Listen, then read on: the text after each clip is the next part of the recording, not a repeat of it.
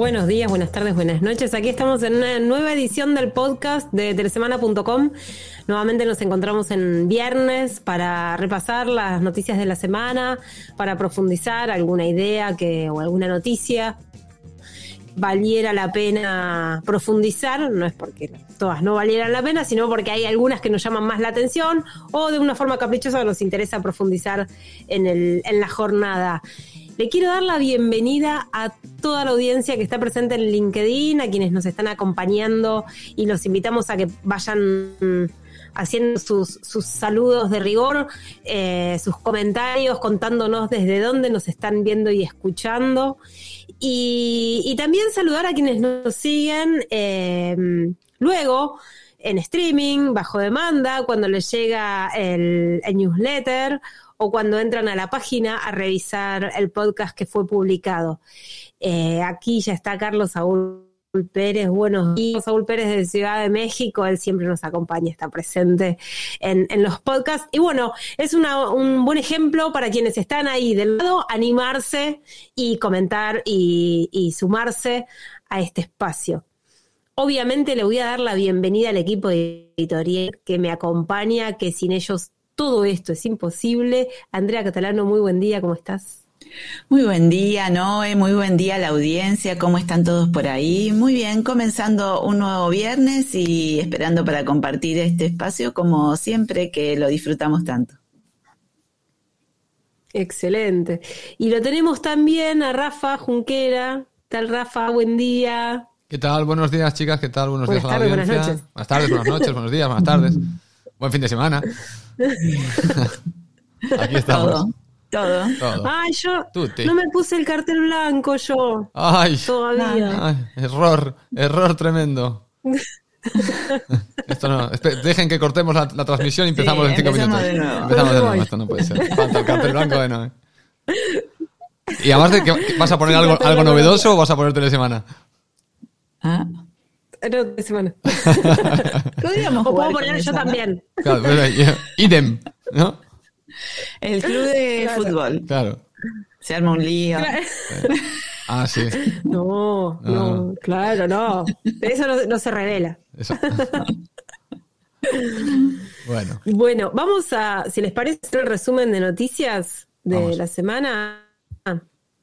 Tuvimos semana como siempre, eh, hipercargada de noticias. Acabamos de publicar una, una noticia que está ahí calentita, recién salida del horno. Milicom construye un corredor bioceánico de conectividad entre Bolivia y Paraguay. Y es notición porque sumará infraestructura en dos países que están entre los más bajos con eh, índice de conectividad en la región. Así que el robustecimiento de sus conectividades es muy importante para poder avanzar no solo con el achicamiento de la brecha digital, sino con estrategias de transformación digital en, esos dos países. Así que, bueno, la buena noticia llegó esta mañana y ya está publicada en, el portal de telesemana.com. Eh, también supimos que KKR volvió a, a formular una propuesta para quedarse con Telecom Italia, con TIM, y aún se espera la respuesta, pero bueno, una vez más eh, propició una, propuesta para, conseguir ese acuerdo. Uruguay avanza en un proceso de reconfiguración del sector muy profundo, lo venimos tratando. Eh, ahora, en los primeros días de enero, los cableoperadores pudieron comenzar a competir con Antel en la comercialización de banda ancha fija. Y el operador público se va reconfigurando. Anunció el fortalecimiento de su red 5G junto con VMware y anunció también una estrategia muy, muy fuerte, muy agresiva de eh, tarifas y mejoras de capacidades. Es, Uruguay es uno de los países que tiene las tarifas más bajas por gigabit, así que, eh, bueno, ahí está, reconfigurándose el país. Nosotros siempre lo seguimos muy de cerca, es muy interesante lo que pasa, el que fue el primer país de la región en lanzar 5G, bueno, ahí está en un proceso de, cambio. Eh, Costa Rica también fue un tema de la semana, si se quiere, de estos días, muy importante, porque pasan varias cosas al mismo tiempo. Hace unos días el país celebró el, el 30 aniversario de la llegada de Internet al país. Hicieron como, como marco, como colorario de esa celebración, una lanzada la prueba conceptual de 5G. Buen día, Elías. Muchas gracias por estar ahí desde Costa Rica. Nos dice, bueno, estamos contando cosas eh, que, de las que seguramente estás al tanto. Eh, bueno, se lanzó una prueba conceptual de 5G y era toda celebración. A pocas, pocas horas, pocos días de que se concretara por fin el apagón analógico que tantas veces estuvo postergado. Este lunes se concretó el apagón analógico y fueron todas celebraciones, o casi. El martes se supo a primera hora del día que el presidente había anunciado un cambio de gabinete muy grande, muy profundo. Él dijo en una conferencia de prensa, yo veo los resultados de cada uno de mis funcionarios y a partir de eso defino qué estrategia seguir le pidió la renuncia al ministro de Ciencia, Innovación, Tecnología y Telecomunicaciones, Carlos Enrique Alvarado Briceño, y en su lugar designó a Paula Bogantes Zamora. Ella es ex vice, ahora ex viceministra de Comercio Exterior, está en Israel, se espera que el lunes eh, jure en el cargo. Telesemana ya tiene ahí su pedido de entrevista gestión para conocer un poco la mirada de alguien que no necesariamente es del sector, pero sí se sabe es alguien que conoce mucho sobre transformación digital, sobre blockchain. Y bueno, todas las miradas están puestas ahí porque Costa Rica avanza en una licitación de 5G, vienen discutiendo la cuestión del espectro desde el año pasado, así que bueno, tiene una agenda cargada por delante la nueva funcionaria hay mucho más. Estados Unidos reforzó su apuesta este, contra Huawei y Qualcomm, Intel y AMD, por ejemplo, no le van a poder este, eh, vender tecnología porque el gobierno dijo que no le, van, no le va a aprobar las licencias, así que, eh, bueno, se refuerza esa estrategia también. ¿En qué más? También, yo los invito, yo los seguir haciéndoles un resumen largo, pero las noticias están publicadas en el portal de telesemana.com y los invito a que entren, las naveguen, las comenten, las compartan, eh, porque está, está todo allí publicado. El tema de hoy viene un toque negativo, vamos a plantearlo así, porque viene difícil el tema. Los smartphones Vienen en caída libre las ventas globales, los indicadores de mercado de dispositivos móviles no son auspiciosos. Hace unos 15 días Canalis dijo que la retracción interanual del negocio fue del 17% en el último trimestre. Planteó que fue el peor desempeño del año y el peor cuarto trimestre de la última década. O sea, mal, viene mal. Eh, el contexto global no ayuda. Hay pospandemia, guerra, inflación, recesión, hambrumas. Hubo problemas de suministro. Y ahora Arner dice que la caída continuará. Así que es como una saga de malas noticias que hay que darlas porque es parte del contexto en el que se va a estar desarrollando el negocio este año eh, la perspectiva es que los envíos globales sigan cayendo. Andre, contanos vos eh, un poco de este escenario, ¿no? De conflicto. Sí, sí. La verdad es que esta trilogía es medio rara, porque en 2020, a partir de la pandemia, se advirtió en todo el mundo un, que se despabiló la venta de computadoras y de teléfonos móviles la de computadoras y tablets principalmente por todo lo que significó la pandemia y hacer tantas cosas en casa. Veníamos de años muy estables, que el crecimiento estaba en el 10%, muy tranquilo. Era como que el negocio de computadoras y tablets estaba ahí, que no pasaba nada. No han habido grandes innovaciones tampoco en ese segmento, pero sí hubo fuertes crecimientos, yo voy a apelar a los machetes porque me puse a mirar distintos datos relacionados con esto. Entonces vemos que esta estabilidad eh, pega un salto a partir de, 2020 que eh, llega al 11% en 2020, o sea, el salto fue cortito sobre un crecimiento que venía más o menos en torno a, al 10, pero que en el 2021 crece 20%. Es decir, en lugares donde se empezaban a flexibilizar un poco más las condiciones eh, sanitarias, laborales y demás, se registra un fuerte crecimiento de todo el universo de dispositivos, notebooks y tablets. Y hay que poner el acento en estos dispositivos en este caso, porque han sido los que han eh, permitido el desarrollo del teletrabajo en todas sus formas y del estudio y de tener que ampliar el, eh, la cantidad de computadoras en los hogares, producto de que había eh, mamá, papá trabajando, hijos estudiando, eh, o según como fuese la conformación familiar, había más personas en el hogar demandando dispositivos para conectarse. Lógicamente, cae este, en un en cuanto en 16% dice Gardner en 2022 este universo y prevé que para 2023 esto continúe cayendo un 6%. Después pasamos al tema de los smartphones, que también vienen con una perspectiva que no es halagüeña, pues en el 2022 este segmento cayó un 11% y la perspectiva es que en 2023 caiga 4%. En conjunto, todo este mercado de tablets, computadoras y smartphones o teléfonos móviles cayó casi un 12% y la contracción prevista para el 2023, si bien es solamente de un tercio, de un 4,4%, habla de que va a seguir para abajo.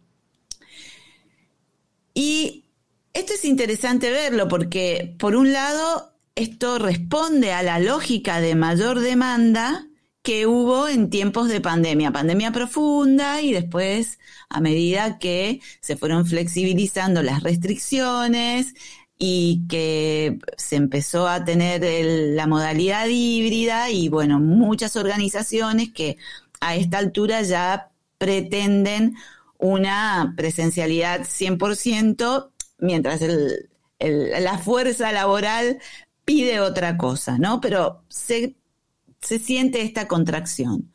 Con lo cual pareciera que, por un lado, el mercado vuelve a la estabilidad prepandemia, porque lo que cayó entre el año pasado y la perspectiva de crecimiento, de, de contracción, no de crecimiento, para este año, en realidad nos muestran que se vuelve a las cifras de 2019. Pero acá aparecen otras cosas y, esto es lo que nos va a permitir entre todos abrir la discusión, porque esto no se trata solamente de, venta de dispositivos, sino de que en paralelo a este proceso de un mercado más o menos estable previo a la pandemia, con fuertes crecimientos entre 2020, 2021 y caída que apuntaría en una primera mirada a estabilizar, contrasta con el hecho de que en el mundo hay más conectados. Y que si hay más conectados, a raíz de todos los esfuerzos que hicieron los países en todo el mundo justamente para llevarle la conectividad a la gente que no tenía conectividad, para mejorar la conectividad en aquellas zonas en donde se advirtió un cambio en la demanda por esto de que hay trabajo remoto, de que las escuelas también comienzan a mandar tareas que exigen el uso de conectividad en la casa. Eh, el año pasado, por lo menos en la Argentina, y yo calculo que en distintos países de la región se vio eh, mucho esta eh, propuesta de parte del sistema educativo de que los chicos aborden determinadas temáticas a través del uso de herramientas digitales y se conocieron mucho, en muchos artículos cómo eh, los adolescentes abordaban eh, temas históricos eh, apelando, inventando raps o, inventando, o inventando cosas con, como con un reggaetón y eso filmándolo y subiéndolo a una red y compartiéndolo inclusive en las redes internas de la escuela. Es decir, que también esto generó una propuesta, por ejemplo, desde el sistema educativo de mayor uso de las herramientas digitales, con lo cual los chicos en las escuelas o en sus hogares también necesitaban tener distintos dispositivos para responder a estas nuevas propuestas que surgen en el marco de la pandemia.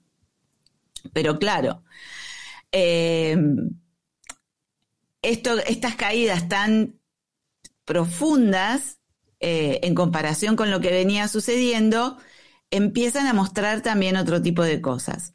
El informe de Gardner, que es coincidente con uno de Canalis que se, se, publicó en Telesemana hace unas semanas atrás, y que es coincidente con un otro más de Counterpoint que marcan fuertemente eh, cómo cae la cantidad de envíos de smartphones eh, en el mundo, responde a otro tipo de cosas que solo las menciono y es para tirar la pelota sobre la mesa y empezar a abordarlo entre los tres, que tiene que ver con un lado con la situación de crisis global, eh, que donde el año pasado hubo un crecimiento y las perspectivas para este año, producto de la inflación, que pareciera, por los datos que conocimos esta semana, que empieza a ser manejada por los países centrales, pero que es una gran preocupación del mundo, tiene su impacto y tiene su impacto directo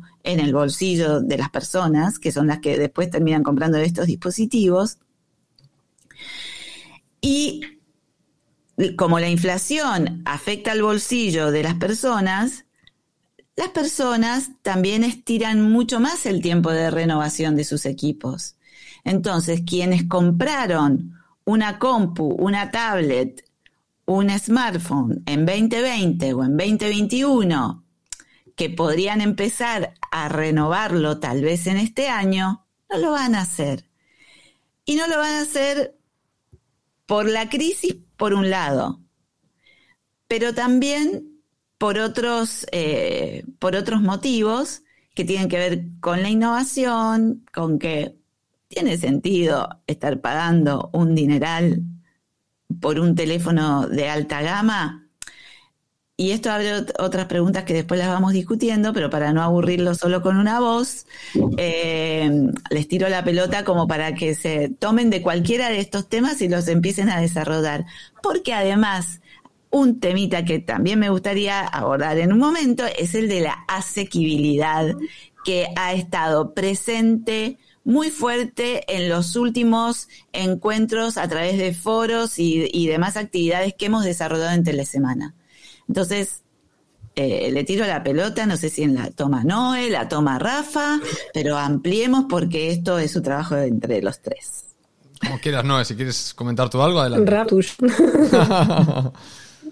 bueno, pues hablo, yo, yo, aporto porque ha dicho varias cosas André y, sí, creo que, que, estás dando un poco en el clavo. Yo creo que el, mercado de los teléfonos smartphones o los, teléfonos móviles han llegado a un pequeño punto de saturación eh, que se veía ya antes de la pandemia. Yo creo que ya, el, digamos que el grueso de la gente que tenía acceso a redes de conectividad ya tenían un celular para conectarse a esta red. Sería un celular mejor, sería peor, pero ya tenían este, este dispositivo. La innovación en los celulares no está siendo tan disruptiva desde esto, desde el 2019, 2020, 2018 como para justificar que el cambio se haga más rápido. Habitualmente el usuario intenta cambiar de celular una de dos, o porque se le ha quedado obsoleto, porque se le ha quedado sin disco duro, porque bueno, hay una serie de características que ven el nuevo dispositivo que, que necesita, porque quizá la nueva aplicación de Instagram viene con un filtro que en realidad el sistema operativo que ya usas ahora por tu hardware no es compatible con el nuevo filtro y tú eres un freak de Instagram o lo que sea. Creo que hay una saturación en el sentido de que los teléfonos han llegado a un punto de maduración donde el siguiente paso evolutivo que dan con relación al precio que cobran, no tiene un encaje muy bueno en el mercado. Y esto hace que la gente retrase la, compra del dispositivo, independientemente de que hubiese factores exógenos al mercado, como por ejemplo una guerra en Ucrania, una pandemia que cierre puertos y reduzca los componentes y no haya tanta oferta. Bueno, eh, todo esto son, creo que son magnificadores de un problema eh, inherente del propio mercado de los teléfonos eh, inteligentes, ¿no? Que han magnificado posiblemente estos números que, están mostrando estas consultoras, que son todos consistentes, todos van en la misma línea, pero que no revierten lo que yo creo que era una tendencia que ya se veía en el mercado, que es producto de esta saturación. Y que evidentemente no se está viendo compensada por las nuevas conectividades. Es decir, eh, si yo conecto a mil personas más al año, pero no hay nadie que reemplace el móvil, evidentemente no va a haber un crecimiento en el mercado de celulares porque estamos hablando de 10.000 dispositivos dando vueltas por el mundo. Es una proporción muy pequeña los nuevos, los nuevos conectados con respecto a la mayoría de gente que ya tiene un móvil, porque le, le, hemos dado la vuelta a la tortilla. Ahora no somos más los que tenemos móvil que los que tienen, no tienen móvil. Ahora casi ya estamos, no sé cuántos hay en el mundo, pero, pero creo que donde hay redes y donde hay buena conectividad, eh, la gente en el 90% tiene, tienen un móvil, ¿no? Los que pueden tener móvil o los que, o los que desean tener un móvil. Entonces, claro, los nuevos conectados que pueden tener un móvil no están compensando este retraso por la falta de innovación en los dispositivos, donde yo retraso mi, mi venta, mi compra del siguiente dispositivo, porque el precio, con relación a los nuevos features que vendrían con el dispositivo, no tienen un encaje en mi cabeza, ¿no? Uno siempre hace este ejercicio de cuánto vale esto, qué me da, y hacemos un cálculo muy rápido. Esto los, economistas le llaman la utility de un producto, ¿no? Y evidentemente no hay una utility suficientemente fuerte como para justificar seguramente los precios. Y aquí tenemos un...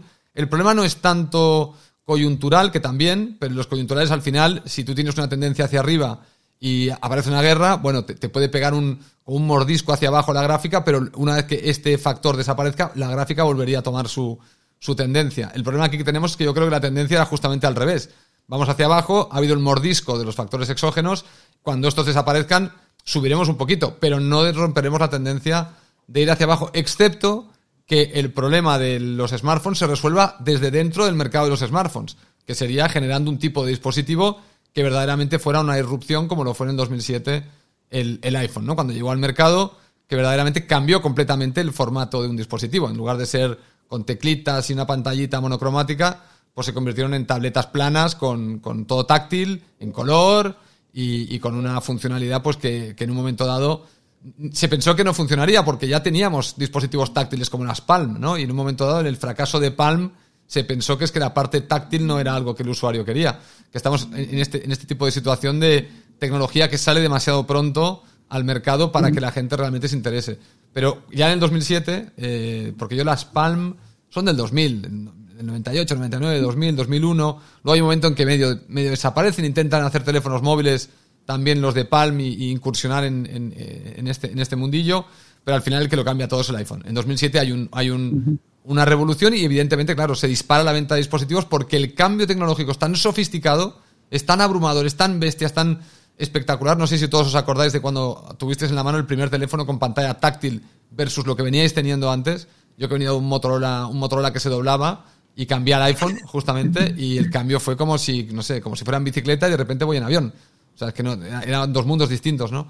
Claro, los teléfonos móviles no tienen esta disrupción ahora mismo. Llevamos arrastrando la innovación del iPhone desde 2007, que dices, bueno, tampoco es tanto. Bueno, es que la anterior innovación es del 98 o del 97. O sea, porque de los, de los teléfonos ladrillo a los primeros pequeños que aparecen con el StarTAC de Motorola, estamos hablando del 97. Diez años después el iPhone borra por completo esa innovación. Ahora estamos del 2017 al 23, estamos hablando de 16 años, no ha habido realmente una disrupción. Entonces, en un, en un componente tecnológico que la primera iteración potente venga después de 10 años y la... Porque mirar, del ladrillo, de principios de los 90 o finales de los 80, principios de los 90, el ladrillo con que era una maleta que llevaban algunos ejecutivos en Wall Street, no sé si os acordáis, no sé si habéis visto alguna foto, pero eran, eran maletines, era un maletín cuadrado enorme y llevaba el teléfono y iba con, iba con un cable a la maletín y era como llevar casi la cocina de tu casa encima, o sea, era una cosa rarísima. De eso a los startups eh, pasan 7, 8 años solo. Sí, claro. Luego pasan 10. Eh, ahora han pasado 17. O estamos cerca de una disrupción o nos quedamos atascados aquí y inherentemente vamos a ver una ralentización del mercado constante porque todo el mundo va a tener teléfono y todo el mundo va a retrasar la compra. Son los ciclos de 18, 24 meses quizás se alarguen, porque ahora, eh, tú Andrés lo comentabas el otro día, que si te hacen un, teléfono que tiene, no sé, periscopio o tiene, no, es periscopio, ¿cómo se llama esto para ver? El, periscopio no, periscopio. periscopio lo del submarino. Periscopio. Claro, claro, Bueno, igual, igual te pondrán periscopio para que cuando estés debajo, sean sumergibles con periscopio, estés debajo del agua sacando fotos de fuera, y dirás, ¿para qué sirve eso? No. Uy, no, pero una innovación brutal. Ya, pero si no sirve para algo, no, no, no, no va a cuajar, ¿no? Creo, que estamos, eh, se han juntado muchos factores pero hay uno que es el principal, que es el propio mercado de smartphones, ¿no? Que no ha conseguido generar ningún tipo de innovación relevante. Claro, si no generas nada, por historia sabemos que efectos disruptores de los mercados económicos suceden siempre. Será una guerra, será una pandemia, será una recesión, será un periodo de inflación, será lo que sea. Siempre hay algo, porque nunca el planeta está estático en un estado de tranquilidad y calma. Siempre hay follón en algún sitio. Entonces, claro, al final la única cosa que puedes hacer es ver, bueno, ¿qué parte puedo controlar yo? Y el mercado de smartphones, lo que son los fabricantes, a día de hoy están atascados en una innovación continua, que es la expansión de una, de una innovación existente, que cada vez da para menos innovación. Por, lo que decía, ¿no? 20.000 megapíxeles en la cámara. Ya, pero es que ni mi retina es capaz ya de detectar esa, esa, esa, esa, esa brillantez o ese... mi ojo no, no ve eso ya. O te, en lugar de 100.000 canciones, ahora podrás tener 300.000. No tengo 100.000 canciones ni siquiera. O sea, puedes tener 30.000 30 libros. Tengo 10. ¿sabes? O sea, al final, ¿qué es lo que te estoy dando de más? Nada. No, no, te estoy consiguiendo dar nada porque la innovación está enroscada en cosas que por más que innoves y que des más en ese concepto, es como darle a alguien, no sé, un plato de espaguetis cuando se ha comido una paella de 300 kilos. Ese plato de espaguetis no le interesa. Sí, y con otro dato a, tener en cuenta, digo, hoy e, este, esta innovación no se ha dado, la que planteas, en un periodo de fuertísimo crecimiento de la cantidad de conectados móviles en el mundo en la última década. Ah, revisando antes de comenzar el podcast, ¿cuántos millones de personas conectadas al móvil, porque son datos de la GSMA, habían en 2013, es decir, hace 10 años, eran 2.700 millones de personas. De 8.000 millones en Hoy somos exactamente el doble, casi 5.500 millones de personas. Esto en cualquier momento llegamos a los 5, porque dicen 5.594, o sea, 5.500, es el doble, el doble. ¿Qué pasó en materia de innovación de los teléfonos móviles? Que ¿Por qué poner el foco en esto? Porque es el principal dispositivo de conectividad de las personas. Digo, eh, no he comentaba lo del corredor bioceánico eh, entre Bolivia y Paraguay para mejorar la conectividad en estos dos países. Estos dos países tienen conectividades de banda ancha muy por debajo del 50%. Paraguay es el 10% de banda ancha fija.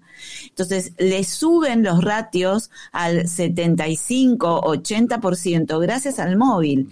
Y estas cifras que, que vemos en la última década muestran que ha habido un crecimiento agresivo en conectividad, pero no lo ha habido en la innovación. Entonces la pregunta es, y en tiempos en que se habla tanto de asequibilidad, en América Latina siempre se plantea la necesidad de que los teléfonos móviles cuesten menos de 100 dólares y en algunos países es mm. bastante difícil que se logre ese precio será que la innovación, más que en una cámara que me permite sacarle la luna, una foto a la luna y a las estrellas como fue el argumento de las noches épicas de Samsung esta semana que me parecen maravillosos. O sea, a mí, persona, a mí, Andrea Catalano, me encanta sacarle fotos a la luna y si estoy en un cielo estrellado y mi cámara le saca luces a las estrellas, soy feliz. Pero más allá de que no todo el mundo tiene estas, estos gustos, porque somos todos diferentes, no será, y, y, eso, y eso además es muy caro porque es, es un tele, es el S23 y es eh, un teléfono carísimo, o al menos carísimo para la posibilidad de un bolsillo argentino, y es tope de gama, y por ser tope de gama, todo lo que sale tope de gama es carísimo. Y sabemos que en la antesala del mobile se empiezan a lanzar todos estos teléfonos, todas las marcas. Entonces la pregunta es, ¿no será que la innovación hoy, en este estado del mundo donde hay 5.500 millones de personas conectadas, pase por lanzar teléfonos que justamente tengan las prestaciones que se necesitan, que tenga una buena conectividad, que me soporte 15 aplicaciones eh, funcionando al mismo tiempo de utilidad y que tenga una linda cámara y que tenga, pero, sobre todo tenga procesamiento y me permita hacer actividades y cueste menos de 100 dólares. Hombre, esa es una buena, esa es una buena pregunta que, que, atacaría otro, digamos que es, es, innovación en la producción, digamos, ¿no? bueno. Claro. Claro, podemos, podemos ver, o sea, que hay dos, dos, dos, dos partes. Una sería la innovación en el producto en sí, que habitualmente cuando haces una innovación disruptiva, lo normal es que sea más caro. O sea, cuando, cuando rompes el mercado con algo realmente único, habitualmente ese producto tiene detrás un desarrollo y una investigación que lo que provoca es que inicialmente ese producto, al ser nuevo y al no haber conseguido economías de escala todavía, porque todavía no sabes realmente si va a ser disruptivo o no, eh, sea caro inherentemente, ¿no? Eso es, una, sería una especie como de la innovación tradicional más visible, que es la que, con la que quizá eh, estamos intentando eh, resolver el problema de, los smartphones, ¿no? Que es decir, ¿dónde está la innovación disruptiva que haga que salga un teléfono que aunque valga mucho dinero, ofrezca unas capacidades que digas, lo tengo que tener. O sea, es igual, porque es que lo que ofrece es increíble, ¿no? Que es lo que pasó cuando salió el iPhone, era muy caro, pero claro, te ofrecía una innovación que eh, el utility que decía antes, eh, el precio lo cubría de sobra en tu cabeza, ¿no? en cambio, la, la, eficiencia en producción está buena, eh, pero eso es otro tipo de eficiencia, porque ahí lo que estás buscando es decir, bueno, no voy a, no voy a, no, voy a romper el mercado con un producto mejor, simplemente voy a ser más eficiente en mis procesos productivos. Eso te convierte, y esto es un poquito quizá donde, donde diría lo siguiente, te convierte en fabricante de lavadoras. Eh, ¿Cuánto han evolucionado las lavadoras en los últimos 20 años? Muy poco. Eh, o un lavavajillas, muy poco. ¿Dónde intentan ser más eficientes? Con el uso de la energía, para que pagues menos de energía, eh, y seguramente ellos mismos intentarán que cada vez eh, su producción sea, para ser competitivo, a falta de la innovación, busca ser más competitivo en el precio. Entonces, la, la parte esta que propones tú es, es el siguiente paso. En el momento en el que los fabricantes lleguen a un punto donde la innovación no genere nada, es decir, que se den cuenta que producto con más cámara, más megas o más, más gigas de disco duro no generan en el usuario las ganas de cambiar, posiblemente dejarán de aumentar mucho estas capacidades y buscarán lo que estás proponiendo tú ahora, que es, como ya soy un fabricante de un commodity, de una lavadora, donde, donde seguramente la innovación esté más en el software que en el producto en sí mismo, que en el hardware, lo que haremos es, eh, lo que harán los fabricantes es buscar la forma de ser eficientes en la, en la producción. Porque es la única forma de competir. Cuando no eres capaz de innovar, lo siguiente a lo que miras es a tus costos de producción. Esto es, esto es bastante. O sea, cuando, cuando Apple lanza el primer iPhone, los costos de producción no son la parte más eh, interesante de su modelo, sino es, ostras, tengo un producto que se va a vender como rosquillas porque esto no lo ha hecho nadie. Y lo estamos probando aquí internamente y a la gente que le hemos enseñado y quieren uno a toda costa, les da igual el precio. Eh, una vez que ya has conseguido esto, claro, entonces a partir de ahí empiezas a, a revisar tus procesos de producción para hacerlos cada vez más eficientes. No es como un paso siguiente. Yo creo que estaremos en esto ahora. Si realmente los fabricantes de smartphones se convierten en fabricantes de lavadoras, que la distinción entre una y otra es casi imperceptible, eh, la única forma que puedes competir es justamente siendo a ver si encuentras algo en los procesos de producción. Que la innovación ahí es distinta. Es, creo que es, otro proceso. Es otro proceso diferente y es mucho más replicable. O sea, es un tipo de, de información que cruza mucho más rápido eh, con tus competidores. Es decir, en el momento en que tú inventas un proceso productivo más rápido, te lo van a imitar muy rápido. O sea, va, a ser como que se contagia más rápido, ¿no? Es un ciclo más, como más, transversal que cuando haces una cosa como el iPhone y, el resto no entienden, lo ven y dicen, la madre que, ¿cómo? ¿Qué? ¿Qué es esto? No, no lo he visto venir esto, ¿no? Eh, y luego, bueno, al final se acaban poniendo las pilas y, y, al final hemos visto que ahora un iPhone de un Huawei o de lo que sea tampoco tienen mucha. Tantos años con la misma innovación, pues ha provocado que ya no existe, que esa innovación haya dejado de, pertenecerle a Apple, ¿no? ¿no? sé si he hecho un poco de pupurria y de cosas, pero creo que aquí, Carlos. Eh, sí, no que necesariamente. Ahí Carlos Pérez un, un comentario, sí. Hemos visto un poco los teléfonos eh, para nichos particulares y nos comparte un link en el que Claro, pero los nichos, los nichos de tercera edad contrataron un community. no resuelven el problema global, ¿no? Porque los nichos son, mm. justamente ese nicho. Si sacamos, Andrea decía que había 5.000 millones de... ¿No has dicho por ahí cuánto era? 5.500 millones de personas conectadas en el mundo hoy. 5.500 millones de personas conectadas en el mundo hoy. Pensemos que la franja... Con móvil. Con móvil, de franja de consumo importante debe ir de los 18 a los 55 o de los 18 a los 60. Todo lo que son gente mayor de 60 y menor de 15 eh, primero que los menores de 15, muchos no pueden comprarse un teléfono cada dos por tres porque ellos no toman la decisión de compra. Eh, claro, si sacas a los que están por encima de 60 y los que están por debajo de 18, 17, 16, estás hablando de que todo lo que son un adulto productivo prácticamente en el mundo tiene un teléfono, ¿no? Sí, claro. Y, eso que no sé la demografía, ¿eh? no sé cuánta gente hay por encima de 60 en el mundo y cuánta gente hay por debajo de 18, no, tengo ni idea, pero bueno. Me puedo imaginar que 1.500 millones seguro de 8.000. Mm. Sí, sí, sí. Pero bueno, es... es, es A mí me parece que el tema de la asequibilidad... Estamos con latencias, me parece muy graves, o soy yo, o, eh, pero nada, iba a decir que me parece que el tema de la asequibilidad es muy importante, eh, sobre todo en, en, territorios en los que es necesario avanzar con el achicamiento de la brecha digital, esto que decía André, el dispositivo móvil es el dispositivo de conectividad por excelencia. Eh, hay, hay, países como eh, Dominicana que están trabajando en el empoderamiento de las mujeres pobres a partir de, enseñarles el uso eh, de las capacidades a partir de un dispositivo. Entonces, como es una herramienta tan grande, de integración tan grande, quizás sea disruptivo esto que plantea André de, bueno, a terminales que sean buenas eh, y más asequibles. Mm. Por lo pronto, para esta región en la que falta todavía tanto por hacer, obviamente, si aparece un terminal disruptivo, eh, marcará la diferencia, pero también, eh, digamos, Canalis publicó el ranking de los fabricantes de terminales y Apple sigue siendo el primero. Esa disrupción la va a tener siempre consigo, pero digamos, ellos consiguieron eh, reunir el 25% de las ventas y le sigue Samsung con el 20% y Xiaomi con el 11% y luego se enlistan los demás. Digo, e, ese capital disruptivo no se lo quita a nadie, pero al momento de, de... Están como esas dos estrategias caminando, ¿no?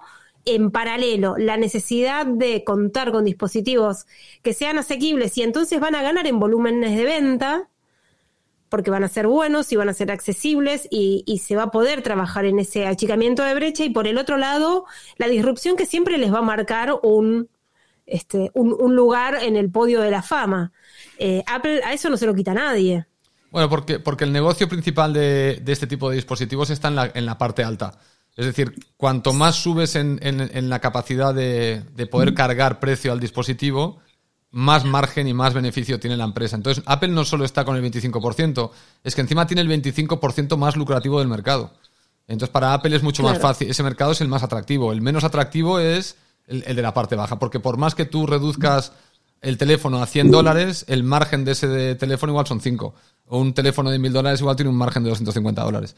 En el caso de Apple, llegaron a decir incluso que cuando, cuando empezaban a sacar iPhones al principio y Samsung replicaba y Huawei, decían que Apple ganaba el 50% del precio del dispositivo, era beneficio puro. El resto de los fabricantes sacaban el 15%, o el, intentando competir con, con, iPhone. Y de hecho el iPhone, eh, eh, los iPhones tienen capacidades en muchos casos muy inferiores a las de sus competidores.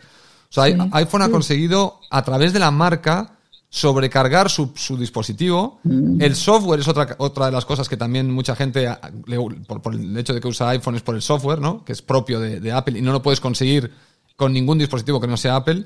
Y entonces han, hecho un combo muy particular que, que, todo el mundo querría tener. O sea, porque al final, repito, Apple tiene el mercado más lucrativo. El 25% no es solo el 25%, es que es el 25% más lucrativo que hay en el mercado mundial de dispositivos. Por eso tienen esta posición de privilegio cuando, cuando sacan sus finanzas, evidentemente, pues tienen unos retornos que son eh, inalcanzables para un Samsung o para otras empresas de telefonía, ¿no? Entonces, claro. Sí, teniendo en cuenta todo el ecosistema de servicios que hay en torno a cada dispositivo Apple, ¿no? Claro. Claro. Sí, sí.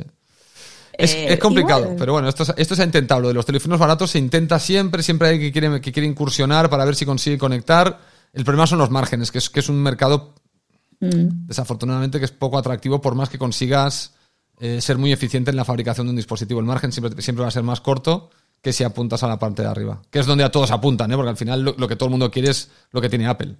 Sí, pero porque el aspiracional siempre va a pasar por ahí.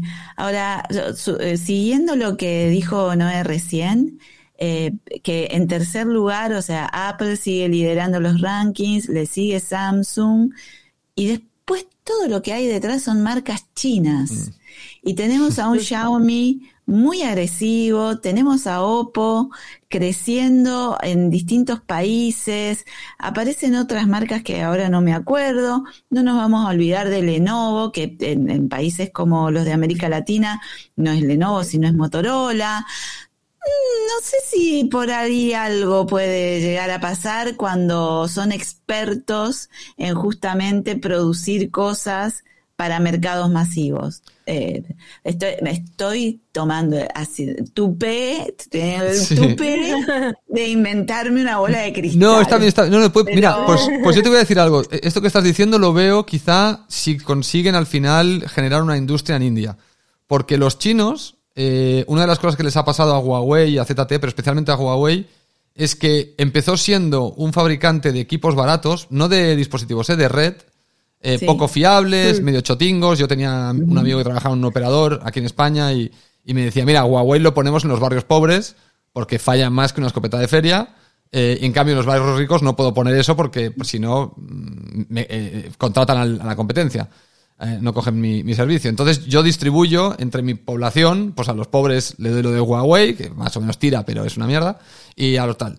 Pero hace poco estaba cenando con él y me decía, le dije, oye, eso de, Huawei, eso de Huawei, que eran una mierda y tal, ¿qué, ha pasado en los últimos 10 años? Y me dice, no, me dice, son los mejores. Mejores. O sea, son, ahora mismo tienen unos productos que son increíbles. Van a la gama más alta de arriba. Están robando el mercado de la parte cara.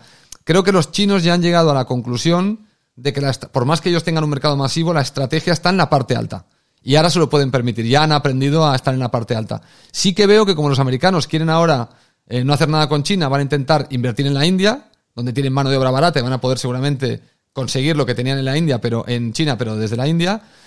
Quizá en la India sí que aparezca algún eh, em, eh, empresario, algún ejecutivo local que vea esa oportunidad de masificación en su propio país, porque la India es un país emergente, donde vea esa deficiencia y ese mercado lo transporte luego al resto del mundo. Pero yo creo que la. China, es ese tren del baratismo, se está perdiendo, me da la sensación, porque han visto que no es lo barato lo que tienen que... De hecho, mirad, no solo en el mundo de los dispositivos, es que ahora incluso en, el tema de los coches. Han sacado unas varias, marcas de coches eléctricos para competir con Tesla, una se llama NIO, eh, que son coches igual de caros que los de Tesla, y tienen reviews en, China donde dicen que estos coches son incluso mejores que los Tesla. Porque tienen batería intercambiable, que los Tesla no puedes intercambiar la batería. Tienen unas estaciones, llevas el auto, plantas el auto y una mm. máquina te saca la batería y te pone la nueva. Entonces no tienes que recargar, sino que no tienes que esperar a la recarga, sino que vas, te sacan la batería agotada y te ponen una batería ya cargada, ¿no? Entonces es como, como repostar en una gasolinera. Es, lo que tarda sacarte la batería, que son tres minutos, me parece. Entonces, bueno, los chinos están ya. Eh, bueno, que si Bruce Lee levantara la cabeza no daría crédito a lo que ha pasado en estos 30 años. o 40, no sé cuándo se murió. Cuando se murió Bruce Lee. Yo es que era fan de era fan, me lo imaginé, era fan de Bruce Lee. Me lo imaginé, sí. Y digo, si ahora Bruce Lee levanta la cabeza diría, ¿qué? ¿Qué ha pasado aquí? Si íbamos en bicicleta. estaría probando dispositivos. Claro, Sí, sí. Estaría pegando patadas con dispositivos. Claro. Claro, ya no parte madera. Claro, claro, exacto. tablets. Estaría rompiendo tablets. Bueno, con esta imagen hermosa de Bruce Lee partiendo tablets, los podemos retirar, ¿no? Sí, ya que sí, que es un buen momento para cerrar, porque ya cuando se descarría el podcast. No avancemos, no avancemos. André, que tengas un gran fin de semana y tablets este, taekwondistas. Bueno, muchas gracias, Noé, muchas gracias, Rafa, y muchas gracias a la audiencia por habernos acompañado una vez más. Vos también, Rafa, que pues, puedas mirar muchas películas de Bruce Lee. A mí me encantan, ¿eh? Y como decía Bruce Lee, be water. Ahí va.